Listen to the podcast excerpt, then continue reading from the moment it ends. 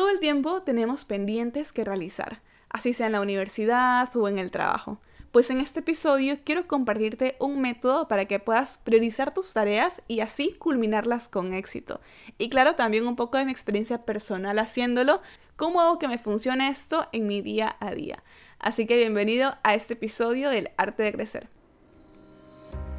El arte de crecer ve la luz por y para ustedes. En una sociedad acelerada es tiempo de darnos un espacio para reflexionar, obtener herramientas útiles de expertos y no expertos y hacernos un camino más fácil de crecimiento. Hablemos de familia, amigos, relaciones, vida laboral y académica. Descifremos juntos el arte de crecer. Hola a todos y bienvenida a un nuevo episodio del Arte de Crecer. Espero que estés muy bien.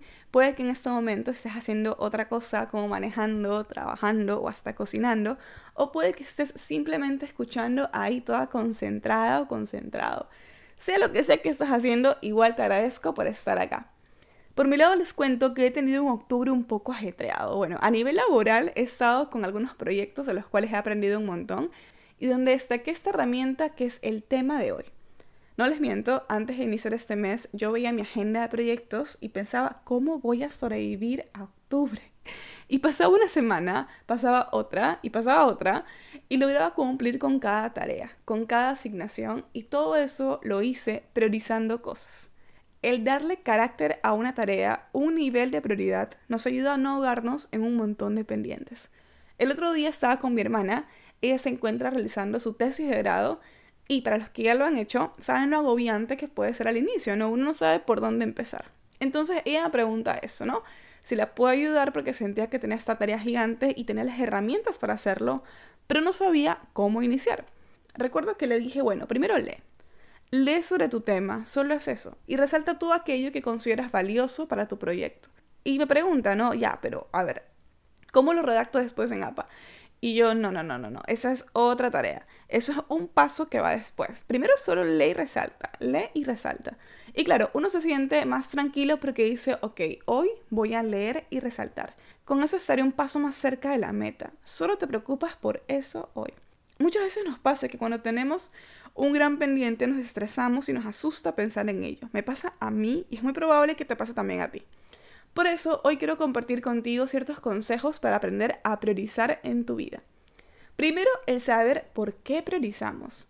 Y aquí mi respuesta es simple, para evitar hundirte en un problema, en una tarea eterna y en consecuencia caer en la procrastinación. Tema del que ya hablamos en un episodio anterior, así que si no lo has escuchado te invito a buscarlo y escúchalo. Pero bueno, básicamente nos ayuda a que cada tarea tenga un valor y así evitamos que tareas que quizás no son tan importantes llenen nuestra lista de pendientes. Yo suelo priorizar mi día a día de forma muy empírica, pero buscando en internet métodos más específicos y claros, encontré este, el método Moscow. Y sí, es como pidió otro Moscow pero bueno, retomando, el nombre de este método puede que no se lo haya dado Bad Bunny, pero es muy interesante. Así que básicamente es un acrónimo derivado de la primera letra de cuatro categorías de priorización. Entonces vamos a hablar de eso, de categorías para priorizar. La primera es la M, la M de must have, de debe tener. Las tareas etiquetadas como must have deben encabezar tu lista porque son las primeras que debes entregar. Sin ella se te difícil avanzar en lo demás. Así que trata de que no todo sea un must, solo lo realmente urgente. Si pensamos en que vamos a planificar un viaje, por ejemplo, un must have son definir fechas y destino. Sin eso no puedes avanzar en el resto de la planificación. La segunda es la S de should have, debería tener. Un debería tener. Pasamos de urgentes a las importantes. Importantes sí, pero que su plazo de entrega aún es holgado. Si bien las tareas should have pueden ser tan importantes como las de must have, a menudo no son tan urgentes. Entonces, siguiendo el ejemplo del viaje, una tarea que deberías resolver es el tema de vuelos y hospedaje. Si el viaje no está tan cerca, puedes tomarte algo de tiempo, puedes revisar algunas páginas, algunas opciones de hoteles, algunas opciones de vuelos, aerolíneas, pero siempre es importante que lo resuelvas. La tercera es la C y viene de could have, podría tener.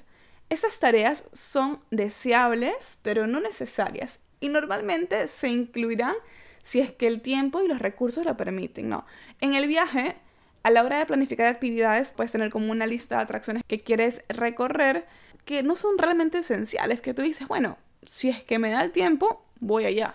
Pero no es que voy a dedicarle tiempo de mi planificación como para trabajar en qué necesito para ir allá o comer allá, porque sé que quizás no lo voy a hacer, pero si me da el tiempo, lo hago ya. Es como, esa es la idea de podría ser. Y la última es la W y viene de won't have, but would like. Y es un, no lo tendré, pero me gustaría tenerlo.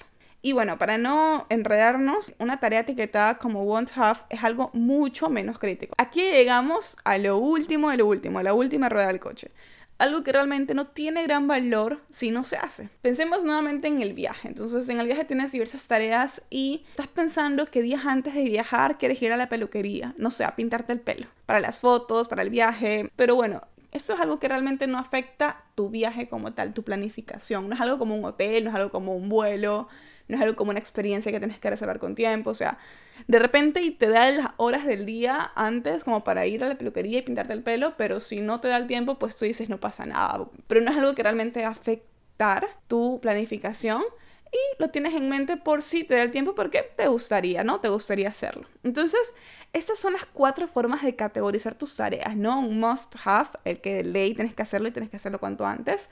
El should have vienen como tus segundas tareas el could have ya viene un poco si tienes más tiempo. Y el won't have son lo último, ya, son lo que realmente no es tan necesario hacerlo. Entonces esta es una forma de categorizar. Ahora yo les cuento un dato que hago siempre en mi trabajo. Y que yo no sé si ustedes lo hagan o soy yo la única Mónica Geller del grupo. Si no han visto Friends no entienden la referencia, pero bueno. Tengo que, pero bueno, la cosa es que tengo este cuaderno en donde día a día escribo todas mis tareas. No hago como un listado, literal todas pendientes y esto es importante, este listado tiene que ir con pluma y al inicio del día les pongo un número al lado con un lápiz. El lápiz es importante también, les voy a contar por qué después. Este, este orden, este número que le pongo al lado de cada tarea, va en orden de importancia, desde el número 1 hasta el número, qué sé yo, 8, 10, pero es como 1, 2, 3, lo que tengo que ir haciendo en orden, ¿no? Y cada vez que completo una tarea, tengo un resaltador para marcar lo que ya está. Y esto ya es una sensación como de logro, como que ya la hice, uff, una menos. Pero bueno, el tema acá, y acá retomamos el tema del lápiz, es que el número, que siempre está con lápiz, ¿no? Porque tu lista de prioridades siempre puede variar. Y de repente, lo primero que tenía que hacer en el día era editar un video, pero recibo una llamada de mi jefa y tengo que mandarle un reporte urgente. Entonces eso va a cambiar toda la lista porque el video ya está primero, sino segundo. Y para eso tengo un borrador de goma siempre que me ayuda borrando este número y adaptándolo. Y durante el día esa lista va a subir o a bajar de números entonces tus prioridades siempre pueden variar. Ese es el aprendizaje del lápiz y el borrador de goma, que tus prioridades siempre pueden variar. Pero lo importante es que vas a tener tu lista de tareas definida, con pluma, imborrable, a, menos que tengas equipo pero, pero bueno, tu lista de tareas definida. No importa cuánto cambie el orden, cada vez que esto ocurra, tú sabrás qué hacer en el paso siguiente. Define tus prioridades y te prometo que vas a sobrevivir a tus proyectos así como yo sobreviví a octubre. Espero que les haya gustado este episodio un poco para que lo apliquen durante su día a día, durante su trabajo, durante su universidad, sobre cosas que quizás proyectos que los abruman.